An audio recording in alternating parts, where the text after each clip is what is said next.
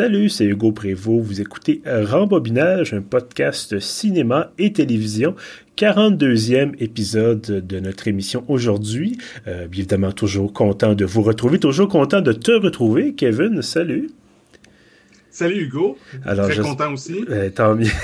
Une chance. euh, écoute, probablement, voilà, dis-je, la dernière fois qu'on se parle cette année, on verra, on en discutait un peu avant l'enregistrement en fonction de nos horaires respectifs. Donc, euh, ça se peut qu'on se termine l'année avec le film dont on parle aujourd'hui. Euh, un film qui, euh, je, je, pense qu'il y a matière à discuter certainement. Qu'est-ce qu'on a vu cette semaine, Kevin?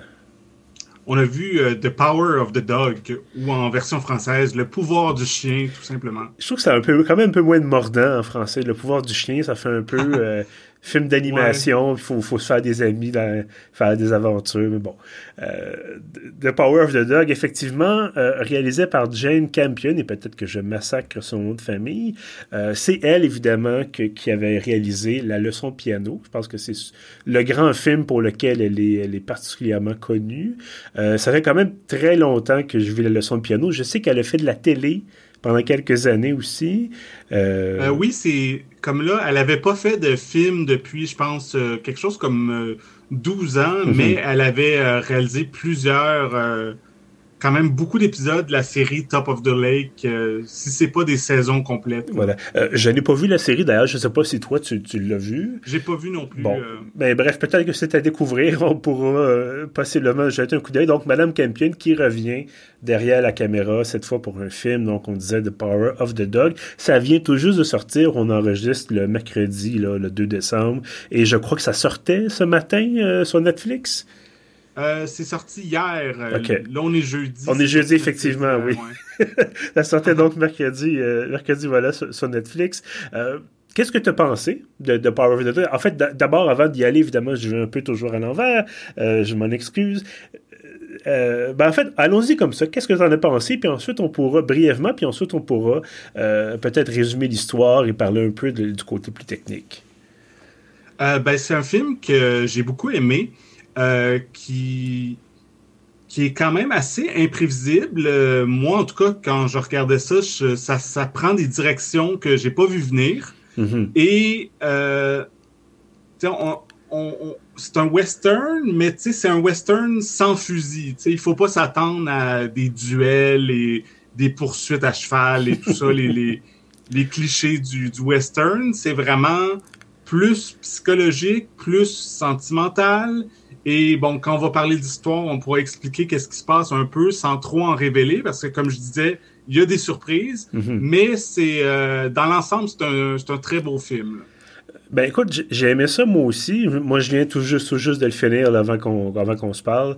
Euh, et euh, un peu comme toi, j'ai été un peu surpris à certains détours scénaristiques auxquels je m'attendais pas. Euh, certaines choses qui se déroulent dans le film, là, je me dis bon, ben ça va mener à telle chose ou telle chose. Et finalement, non, ça nous prend un peu de, c'est un peu par surprise. Euh, tu disais c'est un western sans fusil, effectivement.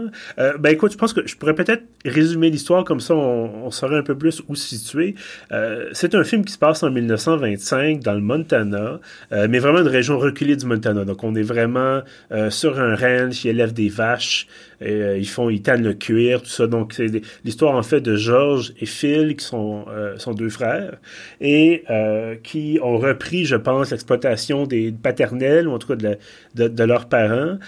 donc ils ont, ils ont de l'argent, ça se passe bien, tout ça, mais on voit que Phil qui est joué par euh, Benedict Cumberbatch, on voit que Phil euh, est un peu plus, euh, justement, un peu plus euh, rancher, un peu plus cowboy, un peu plus, euh, un peu plus cassant aussi. Ce, ce genre de, on voit qu'il est un peu, euh, un peu difficile d'approche et tout ça. Et donc, Georges, au contraire, est un plus un gars de la ville. C'est un gars, justement, de 1925.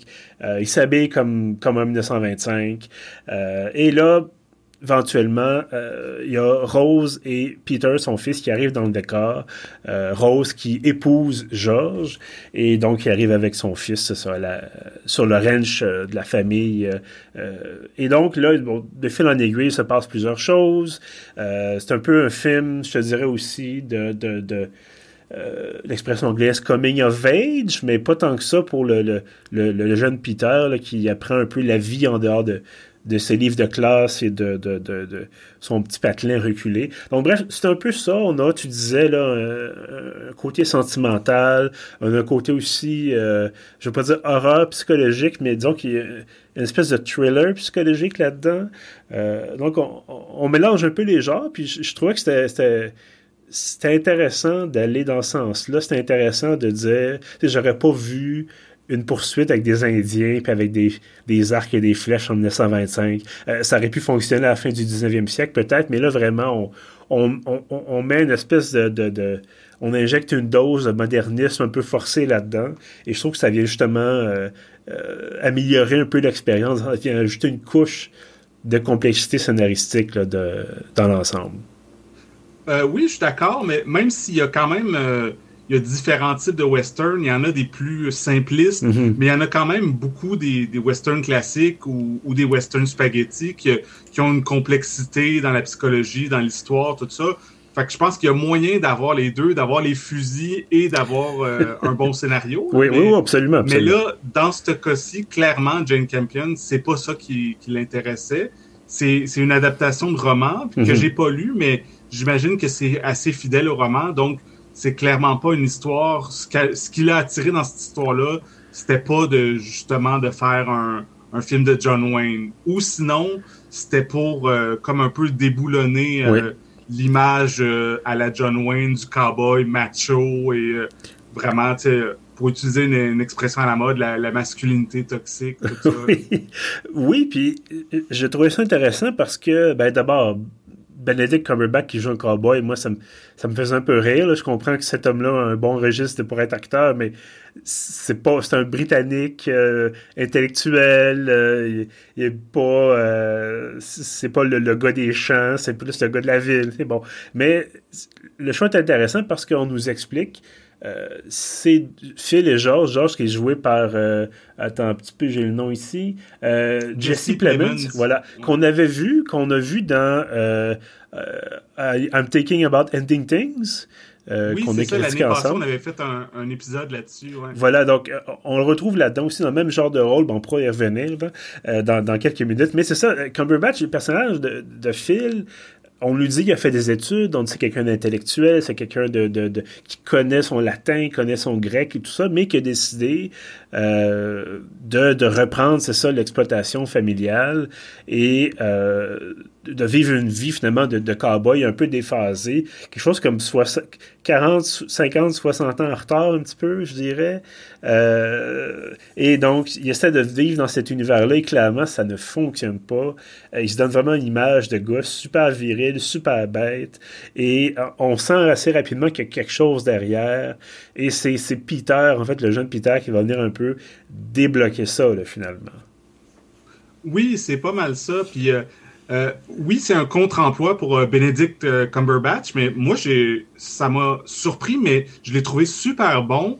Puis surtout que, comme tu suggères un peu, c'est un peu comme s'il jouait deux personnages en même temps, mm-hmm. parce que, tu sais, oui, c'est une brute virile, un cowboy, puis qui est vraiment, tu sais, il, veut même pas se laver. On, sent qu'il, c'est dit qu'il pue, qu'il est crasseux, tout ça, qui il, insulte son frère, il insulte évidemment euh, le, le, jeune Peter, tout ça. Il est, il est vraiment euh, rough, mais en même temps, derrière ça, c'est quelqu'un qui a quand même euh, de l'éducation, c'est quelqu'un qui a une certaine sensibilité. C'est aussi, il y a même un, un, petit côté artistique. Il joue du banjo et il, tresse des cordes, il fait des mm-hmm. trucs quand même c'est pas juste le cowboy. Là. On sent qu'il y a autre chose qui se cache derrière ça. Oui, oui, absolument. Euh, on va le noter également, il y a euh, Kirsten Dunst qui joue dans ce film-là. Euh, qui joue la, qui joue Rose finalement, qui je trouve qu'il était très bien utilisé. J'ai trouvé que c'était un personnage assez assez en nuance parce qu'il aurait, aurait été possible. Puis évidemment, on veut éviter de donner des divulgateurs. C'est un film qui est euh, il vient tout, tout, tout juste d'arriver sur, sur, Netflix, comme on le disait. Euh, mais je trouvais que c'était un personnage qui était ça, qui, est bien utilisé, qui est tout en nuance. On, aurait pu y aller un peu grossièrement, puis dire, bon, ben c'est la femme de, de, Georges et euh, XYZ, il se passe des choses, mais il y a vraiment quelque chose là-dedans de, de, de, de beau à voir, même si en même temps c'est une histoire triste. Euh, j'ai trouvé que les personnages étaient beaux. En fait, j'ai trouvé que l'histoire était belle. Et évidemment, les paysages, bon, ça, c'est autre chose. On a, on a, vraiment filmé ça au Montana. C'est pas en studio, heureusement. En fait, euh, ah. moi, j'ai pensé la même chose que toi. J'étais comme, ah, wow, les beaux paysages du Montana qui, qui est où l'histoire se passe. Mais si j'ai bien vu en, en lisant des trucs, c'est tourné en Nouvelle-Zélande. Ah. Car euh, Jane Campion est néo-zélandaise. Il semblerait qu'elle a tourné le film en Nouvelle-Zélande. Fait que c'est euh, c'est un peu trompeur ah, euh, dans le type de paysage. Tous mes rêves sont brisés. on est plus dans le domaine du Seigneur des Anneaux. Voilà. Ben écoute, ah, on va se dire quand même, peu importe que ce soit le Montana ou la Nouvelle-Zélande, les paysages sont magnifiques. En effet. Euh, et euh, écoute, bon, je veux pas dire que je suis déçu parce que ça change pas grand-chose. J'ai jamais été au Montana, évidemment. Euh, et non plus en Nouvelle-Zélande. Mais, mais bref, voilà, c'est des paysages extraordinaires. C'est vraiment magnifique. Et on, est, on est là, c'est-à-dire je ne veux pas faire de comparaison avec. Le premier film qui me vient en tête, c'est The Room, mais c'est parce que c'était tellement mal utilisé. Tellement une mauvaise utilisation des décors naturels, en fait, qui était peu ou pas utilisé du tout. Euh, c'est un peu l'autre extrême. Euh, mais dans ce cas-ci, effectivement, on est là, il y a de la poussière, euh, on a l'impression, tu sais, quand on dit Cumberbatch il est sale, mais il a l'air vraiment sale. ils font du travail de ferme un peu, tout ça. Donc, euh, je sais pas à quel point, il y a beaucoup de scènes où il monte à cheval, par exemple. Je sais pas si c'est vraiment lui ou c'est vraiment, par exemple, quand il joue du banjo, est-ce que c'est lui ou c'est quelqu'un qui joue à sa place? Bon, il y a peut-être un peu de, de, de, trompe-l'œil là-dedans, mais on, s'y sent. On a l'impression d'être là, finalement. Oui, c'est ça. Tout est crédible. probablement qu'il y a des doublures ici et là, mais c'est bien amené. On, on, voit pas euh, l'illusion. Euh, je l'ai mentionné un petit peu, mais j'aimerais t'entendre là-dessus. Qu'est-ce que tu penses du, du, clash, un peu entre justement le, système de vie de cowboy et le fait qu'on est en 1925? D'abord, est-ce que tu penses qu'il y a un clash? Ben, euh, je pense que même en 2021, si, moi non plus, je suis jamais allé au Montana, mais pour voir des fois des, des reportages ou des documentaires, il y a quand même des États américains comme le Montana probablement, ou peu importe, qu'il y a des ranchs, puis il y a du monde qui s'accroche à ce mhm. mode de vie-là, qui, euh, tu sais, oui, ils ont, euh, ils ont la, sûrement la télé, puis des ordinateurs, puis des téléphones, puis euh, etc., mais ils vivent principalement sur leur ranch avec les bêtes, le côté, puis aussi des fois peut-être la les attitudes un peu plus d'une autre époque. Il y a beaucoup de monde qui reste accroché à ça quand même. Là. Oui, malheureusement. Les États-Unis, c'est pas juste euh, Los Angeles puis euh, New York. Au, milieu, il y a plein, plein, plein de monde qui euh, sont dans une vie plus rurale. Oh, oui, absolument. Puis c'est un peu la même chose au Canada aussi. On va dans les prairies. même au Québec, je veux dire, le country au Québec, c'est très, très gros.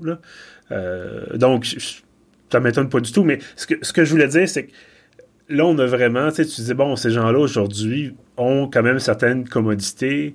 Euh, peut-être qu'ils nous écoutent en ce moment, non, ça me, je serais très surpris. Euh, mais je pense que dans ce film-là, on a, c'est un des aspects euh, du film, c'est ce dilemme-là entre la modernité et la ruralité, parce que Georges, qui est toujours bien habillé, qui est toujours propre, euh, plus souvent qu'autrement est en voiture, euh, est un clash, je le trouve complètement à l'opposé de, Phil, qui est, oui, c'est très, très, euh, quasiment brutal, mais surtout, c'est ça, il est à cheval, il a ces espèces de pantalons de, de, de cowboy, il est jamais très, très propre. J'ai trouvé que ça, c'était vraiment mis de l'avant, puis je trouvais ça intéressant parce que, oui, c'est mis de l'avant, mais c'est pas non plus il n'y a jamais de scène où Georges dit euh, Ben c'est ça, euh, tu vis dans le passé. Euh, te répond Ben c'est ça, va donc t'amuser avec ta voiture. Il, y a pas, ça répète très très basique comme ça, comme dialogue. Mais c'est très. C'est surtout que c'est là, mais moins là, c'est subtil. Ouais, ben moi je pense que l'opposition vraiment qu'il y a dans le scénario, c'est pas tant la, la modernité puis le l'ancien temps, je pense que c'est vraiment le plus le côté euh, la, grosse masculinité mhm. virile à l'ancienne versus un côté plus sensible et raffiné. Et je pense que le personnage de Cumberbatch, lui, il veut vraiment il joue au cowboy, mais il joue aussi à la brute un peu. Il veut euh, montrer que c'est un vrai gars, puis qu'il est tough, puis qu'il n'y a pas de sentiments, mais même si, sans trop en révéler, on, on voit éventuellement que c'est quelqu'un de sensible et tout ça, là, et mais... C'est un peu dur de parler de ce film-là parce qu'il y a vraiment des trucs qui seraient intéressants de parler, mais j'ai l'impression que c'est un peu des spoilers. Oui, ben écoute, peut-être qu'éventuellement on aura une autre déclinaison du podcast où on fera une version avec euh, divulgateur. Euh, on verra peut-être en 2022, on ne sait pas. Mais en attendant, euh, c'est ça, c'est ça qu'on on est un peu limité. Euh, ceci étant dit, bon, peut-être qu'on peut passer à un sujet qui est moins, moins difficile à aborder. Euh, qu'est-ce que tu as pensé de la musique du film? Ah, ben moi, je suis un gros, gros fan de Johnny Greenwood, euh, qui est le guitariste de Radiohead, et que ça fait quand même une bonne 10-15 ans qu'il fait des musiques de films. je crois que le premier gros film dont il avait fait la musique, c'était There Will Be Blood de Paul Thomas Anderson. Hmm. Et justement, je trouve qu'il y a des liens à faire entre les deux films non seulement à cause euh, de la musique qui est un peu déstabilisante, qui crée une, ambiance euh, un peu anxiogène, tout ça, on se demande qu'est-ce qui va se passer. il y a comme vraiment des notes sombres, euh, fait qu'on sent que c'est pas juste une belle histoire feel good, mais aussi dans, dans le personnage de Cumberbatch qui est comme du moins dans ce qu'il affiche, c'est vraiment un misanthrope. Peut-être pas autant que Daniel Plainview, le personnage de There Will Be Blood, mais moi, je, voyais des liens entre les deux. Il y avait le mhm. côté euh, vraiment, tu sais, il est vraiment bête avec tout le monde, il crie après tout le monde. On sent qu'il y a quelque chose qui va pas bien dans cet homme-là, puis avec le côté un peu euh, western, moderne dans tout ça. Euh, c'est ça, pour revenir à, ce que tu disais, oui, la, musique joue beaucoup pour ça, sur cette euh, ambiance-là. Mm-hmm. ben, c'est un homme qui est en perte de repère, j'ai l'impression. C'est, principalement ça, puis qui sent qu'il peut pas. Il peut essayer de, de, se replier sur ce qu'il définit lui-même, mais peut-être que à cette question-là, il n'y a déjà pas de réponse. Donc, ça empire un peu la situation. Euh, c'est intéressant que tu parles de la musique inquiétante parce que, bon, moi, euh, pour certaines pour certaines raisons que, je pourrais malheureusement pas spécifiquement définir, mais j'écoute les films sur Netflix avec sous-titres.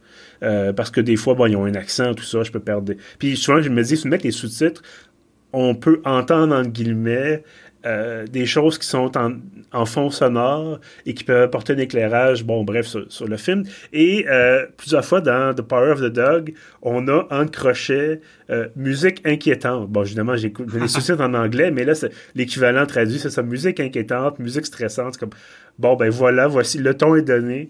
mais oui, effectivement, c'est on n'est pas tout à fait à l'aise. C'est pas c'est pas un, pas un western spaghetti où c'est vraiment euh, euh, les, les, rythmes western comme on les connaît, où c'est un peu grandiose avec des cuivres. Là, c'est vraiment, c'est ça. C'est, on n'est pas tout à fait bien. Au début, ça, le morceau musique commence un peu, justement, ça peut être un peu euh, optimiste, si on veut, comme musique. Puis là, rapidement, ça, ça se dégrade, puis on dit, bon, qu'est-ce qui se passe à ce moment-là? Des fois, il y a des regards un peu bizarres à l'écran aussi entre les personnages. Euh, d'ailleurs, le, le, le, comédien qui joue Peter, j'essaie de rapidement retrouver son nom, euh, Cody Smith McPhee, ça se prononce extrêmement bien. euh, Cody Smith McPhee, que je ne me rappelle pas avoir vu dans quoi que ce soit, mais... Je sais pas si tu as vu les, les, plus récents films des X-Men. Ben, je vois qu'il était dans X-Men Apocalypse.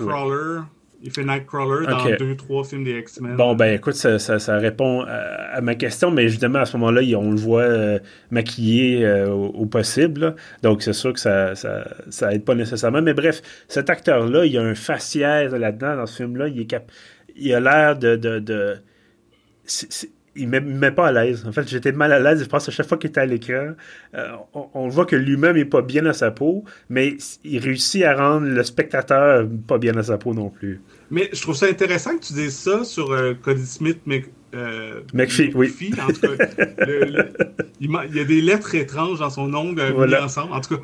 Mais parce que moi, dans, dans ce que j'avais entendu sur son personnage et sur sa performance, tout ça, c'était beaucoup le côté euh, sensible, délicat, mm-hmm. euh, artistique, qui sont des choses qui sont présentes dans ce personnage-là. Mais en effet, comme tu dis, il est aussi troublant et euh, sans faire un diagnostic, on se demande si c'est pas un futur psychopathe, sociopathe, quelque chose comme.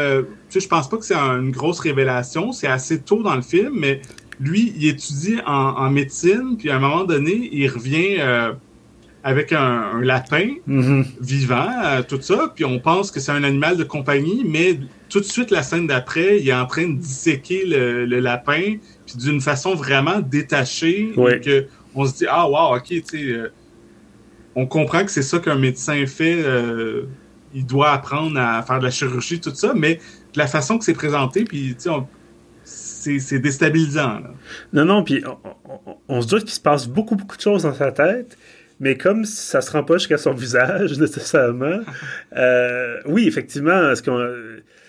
C'est ça, est-ce qu'il est va faire quelque chose de, mauvais coup éventuellement, ou est-ce que c'est juste que c'est l'adolescence, puis que bon, il, je ne veux pas en révéler, mais est-ce que, est-ce que comment je pourrais dire ça sans donner du vulgacheur? Mais bref, est-ce qu'il vit certaines choses pense que la, la meilleure explication. ce qu'il vit certaines transformations personnelles qui font en sorte que c'est difficile à exprimer. Et mais, que mais ça, je pense qu'on peut, on peut dire que, tu je pense que dès les premières scènes du film, c'est évident que c'est un, quelqu'un qui est euh, probablement homosexuel. Je pense pas que c'est pas, à dire. C'est comme c'est assez évident dans comment il est présenté à tous les niveaux. Puis même, euh, malheureusement, euh, le personnage de Cumberbatch lui lance des insultes euh, homophobes, tout ça. Ah oui, ça prend cinq secondes. Je veux dire, c'est. ouais, c'est ça, c'est. c'est voilà. Mais d'ailleurs, c'est drôle. Ben, c'est drôle. Évidemment, c'est un film qui se passe en 1925 dans une, une partie régionale reculée, bon, techniquement du Montana. Mais évidemment, moi, j'écoutais ça avec ma, ma sensibilité de 2021. Puis bon, euh, Cumberbatch, juste qui insulte son frère constamment en l'appelant Hey le gros. Là, j'étais comme Ah! Ah, ça me. Ça, à chaque fois, c'était comme Ah, c'est pas fin. C'est vraiment pas fin. Puis son frère qui a l'air de trouver ça tellement pénible. Puis cet acteur-là. C'est ça aussi parce que, tu sais, des fois, on pourrait se dire, ah, ben, ils ont, euh, ils ont une complicité euh, entre, entre frères, on, mm-hmm. on s'agace, tout ça, mais c'est vraiment dit avec mépris, genre, hey, fatso. Euh, c'est.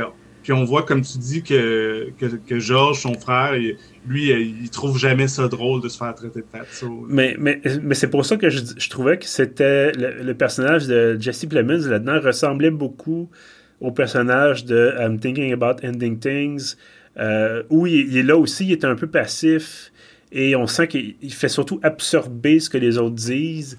Et je sais pas si c'est la façon dont on lui dit de jouer ou si c'est un peu sa façon de jouer naturelle. Je ne le connais pas personnellement, évidemment. Euh, mais bref, ça a l'air d'être quelqu'un qui, est très, qui est très dans le recevoir. Et ça me donne toujours l'impression que sa personne éventuellement, va juste éclater et ça va pas être beau. Ça peut devenir violent ou quoi que ce soit, mais on, dirait que cette personne-là, éventuellement, ça va juste quelque chose va juste briser dans sa tête. Et euh, attention, c'est, en tout cas, évidemment, c'est des films, c'est des, personnages que cet acteur-là va jouer, mais ça, je, m'attendais à quelque chose comme ça un peu dans, le film. Je m'attendais à éventuellement une explosion de, violence. Bon, on vous aura pas si elle arrive ou pas, évidemment, on ne va pas gâcher le, plaisir. Euh, mais bref, j'avais de la peine pour Georges. Je dis, il essaie tellement fort, puis il est tellement, il est tellement pas l'air content d'être là. Et, euh, mais il n'y a pas le choix. Donc, c'est un peu le, son leg, euh, malheureusement. Ben, au moins, il trouve l'amour et euh, un moment donné, il dit que ça fait du bien de plus être seul. Comme, comme pour suggérer que depuis 25 ans, qu'il était juste sur le ranch avec son frère, c'était un peu comme être seul. Puis là, il trouve le, le personnage de Kirsten Dunst. Puis ça y amène quand même quelque chose de positif. Mais, mais ça m'a attristé, ça aussi. Je vais oh, je, je, te ferai un câlin. il y a quelque chose. tu sais, quand tu dis euh, justement à quel point ta vie est peut-être misérable quand. Quand, quand, tu viens de te marier, puis tu te dis pas, ben écoute, je suis en amour avec toi, c'est extraordinaire. Non, c'est le fun de plus être seul. Ah, ah. Mais bon, c'est d'autres considérations euh, psychologiques. Euh, dis-moi, est-ce qu'il y a des choses qui t'ont moins plu dans, dans le film? Euh, ben, je l'ai vu seulement une fois, puis ça, c'est quelque chose que peut-être qu'en le revoyant, je vais mieux comprendre comment que le film est construit. Mais quand, quand je le regardais, je trouvais que c'est comme construit en chapitres, puis il y, a mm-hmm. des ellipses et tout ça. Et je trouvais qu'il y avait des personnages qui disparaissaient du film par moment mhm. pendant des longs passages. Puis parfois, ça s'explique bien, comme euh, euh, euh, Peter, l'adolescent ou jeune vingtaine, mhm. le, jeune homme sensible. Lui, il, part à l'université, fait que c'est normal qu'il n'est plus là pendant une partie du film parce qu'il est parti à l'université. Mais mettons, ceux qui restent sur le ranch, donc Phil, George et sa nouvelle femme Rose, je trouvais que euh, Georges disparaissait un moment donné dans le film pendant super longtemps, on le voit plus. Mhm. Tu sais, comme tu disais, toi, tu avais l'impression qu'il y a quelque chose qui se passerait avec lui, mais finalement, on dirait qu'il a un peu abandonné. Même chose avec Rose, euh, je trouve que on, pendant un bout, on insiste beaucoup sur qu'elle a quand même l'air semi-malheureuse, euh, est alcoolique, tout ça, mais euh, il y, a, plus ou moins de résolution. Tu sais, mhm. Finalement, le gros de l'histoire, c'est vraiment euh, le personnage de Benedict Cumberbatch, Phil, qui est vraiment finalement lui central et aussi par rapport à, Peter. Mm-hmm. C'est ça. tu comprends tout ce que je veux dire? Que... Oui, oui, tout à fait. on a l'impression que ça, ça avance fait un peu trop vite et qu'elle a voulu peut-être justement, je sais pas, j'ai pas lu le livre moi non plus, euh, à partir duquel le film a été tourné là, euh, mais peut-être qu'il y a des passages qu'elle a sautés, peut-être que dans le livre c'est peut-être un peu mieux structuré, je pourrais pas te dire. Euh, mais tu vois moi ce que ce qui m'a un petit peu agacé, ça rejoint un peu ce que tu disais, c'est que moi, ça m'a toujours un peu irrité quand ce soit dans les, séries télé ou dans les films, qu'on a une situation où clairement ça va pas bien, il y, a un, conflit entre deux personnes et au lieu d'avoir la résolution du conflit, euh, on, passe à autre chose. Puis là, on voit pas la fin. Puis on sait pas si c'est juste, ils sont juste pas parlé ou parce que clairement ces gens-là vivent ensemble pendant des mois. Euh, au moins un an à peu près. Je n'ai pas vérifié exactement, mais ça tourne autour d'un an au moins. Et euh, il y a des choses, je me dis, bon, ben, clairement, le courant passe mal entre Rose et Phil. Et euh, le personnage de Cumberbatch et le personnage de Kirsten Dunst. Et là, je me dis, ben, est-ce qu'ils s'ignorent pendant des semaines? Est-ce qu'ils se disent bonjour des fois? Est-ce qu'à un moment donné, c'est sûr que c'est moi. Moi, je, ne suis pas un gros fan des conflits. Euh, est-ce que à un moment donné, il n'y aurait pas pu avoir une scène où il y en a un des deux qui disent Écoute, on, ça va pas bien, on s'entend mal, est-ce qu'on peut. Est-ce qu'il a quelque chose. Ou sinon d'avoir vraiment l'engueulade, parce qu'on n'est jamais vraiment là non plus. Et, donc, c'est pas, pas spécifique à ce film-là, mais je trouve que c'est une formule qui laisse un peu les gens sur leur faim, c'est-à-dire on n'arrive pas à la résolution du conflit, que ce soit positif ou négatif, et ça nous permet de faire un peu du, du, millage, si on veut, sur OK, il y a de la tension, OK, il y a une tension, OK, il y a une tension, puis finalement, à la fin, c'est comme ben, il faudrait que ça arrive à quelque chose. C'est un peu comme le, si on, on, arrivait, puis au début du film, on nous filmait le fameux fusil de Tchekhov, là. On, nous filmait mm-hmm. une arme à feu sur un mur, puis là, de temps en temps, on retourne à l'arme à feu, puis oh, ça s'en vient, hein, ça s'en vient, puis finalement, le film finit, puis c'est comme, bon, ah! Euh, mais ça peut être intéressant aussi, c'est que ça peut, justement, ce qu'on disait en début d'émission, c'est que ça nous a surpris, ce film-là. En, tout cas, au moins, la, fin nous a surpris. Euh, est-ce que c'est. Moi, je pense que c'est intéressant. J'aime ça être surpris. J'aime surtout, bon, quand on fait cette, cette émission-là ensemble. Euh, mais pour le, spectateur lambda, peut-être que ça peut être un peu décevant de dire ben, je m'attendais à ce qu'il se passe X, puis finalement, c'est, c'est même pas Y, c'est Z qui arrive. Euh, ouais, ouais. Ben, c'est pour ça, je pense que si des gens nous écoutent et n'ont euh, pas vu le film encore, justement, c'est, c'est bon d'avoir les en quelque part les bonnes attentes, mhm. justement. Si, si tout le film, tu t'attends, ah, c'est un western, ça va finir par une super grosse fusillade et la grosse affaire, euh, c'est, c'est vraiment pas le bon film pour ça. Mhm.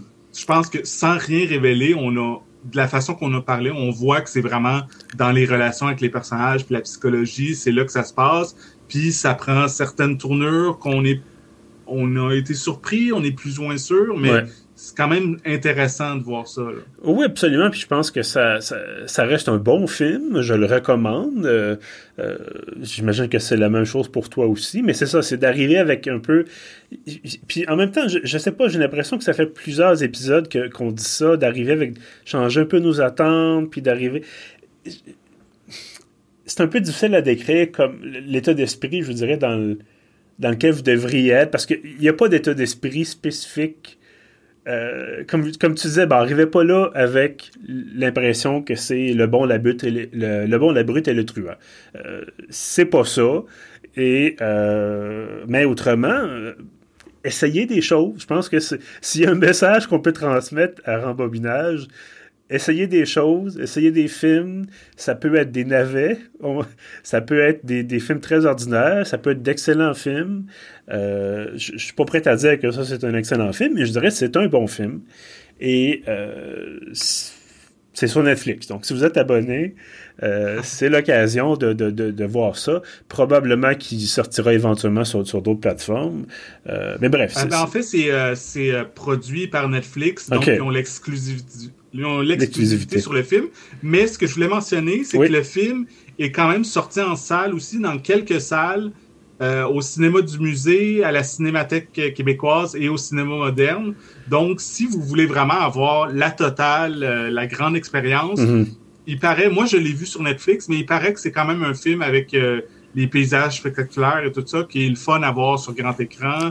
Puis aussi, il y a quand même pas mal de scènes euh, de nuit ou de soir qui sont euh, plus atmosphériques. Puis souvent, mhm. ça, dans une salle de cinéma, c'est ça, ça crée mieux l'atmosphère que, que dans son salon avec peut-être une lumière allumée quelque part. Ou... Oui, oui. Puis je te dirais, bon, évidemment, ça dépend de la, qualité de vos, votre équipement électronique à la maison, mais euh, sur mon écran, bon, qui est quand même de, de bonne qualité, les certains noirs, c'était un peu euh, la qualité n'était pas extraordinaire. Donc, peut-être que c'est une question de compression de la part de Netflix. C'est sûr que j'ai pas le, signal en 4K. ça coûte un peu cher. Mais euh, je l'avais quand même à haute définition. Puis il y avait certains moments où, effectivement, on voit que c'est souvent comme ça, malheureusement, sur Internet, les Noirs ont de la misère à, être euh, transmis, si on veut, sur un, écran. Mais oui, si vous voulez le voir en pas dire en vrai, mais si vous voulez le voir en salle, euh, effectivement, il y a quelques cinémas qui l'offrent, comme tu dis. Euh, à Montréal, ça peut être une occasion de, dire ben, je ne paierai pas, je ne verserai pas d'argent à l'Empire Netflix, quoi que techniquement oui, mais bon. Je verserai moins d'argent à l'Empire Netflix et vous encouragez le cinéma indépendant, les, salles indépendantes. Donc, c'est toujours une bonne chose. juste pour être bien certain, évidemment, j'imagine que tu recommandes, toi aussi, Power of the Dog. je le recommande, surtout que c'est un film euh, qui a fait quand même euh, beaucoup jaser et qui va continuer sûrement euh, durant les, remises de prix, les Oscars, tout ça. Mm-hmm. Ça sera probablement un des films en nomination comme meilleur film, meilleure réalisation, tout ça, certains des acteurs. Donc, je pense, puis ça vaut la peine de le voir dès maintenant et de voir, c'est ça, un des grands films qui va qui va dominer la course aux, Oscars et tout ça. Ben écoute, je me dis que si Titan a remporté la Palme d'Or, probablement que The Power of the Dogs mérite, mérite quelques prix. Euh, je ne sais pas si ça va aller chercher l'Oscar du meilleur ben, film. Il a déjà gagné euh, euh, au Festival de Venise, mhm. il a gagné le prix de la, la meilleure réalisation déjà, donc c'est un film qui connaît une belle carrière. C'est bien parti, effectivement. Ben, Kevin, merci beaucoup d'avoir été avec moi encore une fois pour euh, cet épisode de rembobinage. Euh, là, je pense qu'on. c'est un peu un running gag rendu là. ça sera peut-être, comme je disais, notre dernier épisode avant les fêtes. Peut-être pas. Ça va dépendre, bien sûr, de, nos, notre emploi du temps. Mais euh, si jamais c'est le cas, ben, écoute, je te souhaite d'excellentes fêtes de fin d'année et une très belle année 2022, bien sûr. Ben, à toi aussi, joyeuse fête et euh, tout ce que tu veux en 2022. Merci bien. Ben, écoute, ce que je souhaite, en fait, je nous souhaite de nous retrouver en 2022 pour d'autres épisodes. Euh, peut-être en présentiel, peut-être au cinéma du parc encore une fois, ou peut-être ailleurs. On verra euh, ce que l'avenir nous réserve. En attendant, ben, ceux qui nous, ceux qui nous voilà, euh, vous remercie également d'être présents, bien sûr, d'être fidèles au rendez-vous. Si vous voulez écouter les autres épisodes de notre émission, vous pouvez trouver tout ça sur pieuf.ca. On est aussi sur Apple Podcast, sur Spotify, sur Google Podcast et bien sûr sur notre hébergeur Balado Québec. De terminer, je vous invite à vous inscrire à l'infolette de pieuf.ca, qui est évidemment le site qui nous héberge, qui héberge l'émission. Euh, vous pouvez, euh, en fait, tous les samedis, voilà, vous recevez l'ensemble des contenus publiés durant la semaine. Vous pouvez vous inscrire directement sur la page d'accueil donc de pf.ca. Et euh, mon tout dernier message, si vous voulez encourager le podcast, si vous aimez ce que vous écoutez, vous pouvez faire un don ou avoir des produits dérivés. Et je pense qu'en 2022, ça va être l'occasion de nous faire nos propres produits dérivés, Kevin. Donc, pour l'émission. Euh, on pourra évidemment en discuter pendant les fêtes, mais je pense que déjà, on a des produits pour pief.ca mais euh, ça serait une belle surprise, je crois. En tout cas, un beau cadeau des fêtes d'avoir nos propres produits dérivés pour rembobinage. Donc, à surveiller bientôt. Mais évidemment, en attendant, si vous voulez avoir, par exemple, des coteaux à thé, euh, des t-shirts, des tasses à café, bien entendu, on a tout ça. Vous allez trouver ça euh, dans le menu principal de pieuf.ca. Ça s'appelle Boutique baroblique don. Et donc, le titre dit tout. sur ça, je vous dis merci et à bientôt.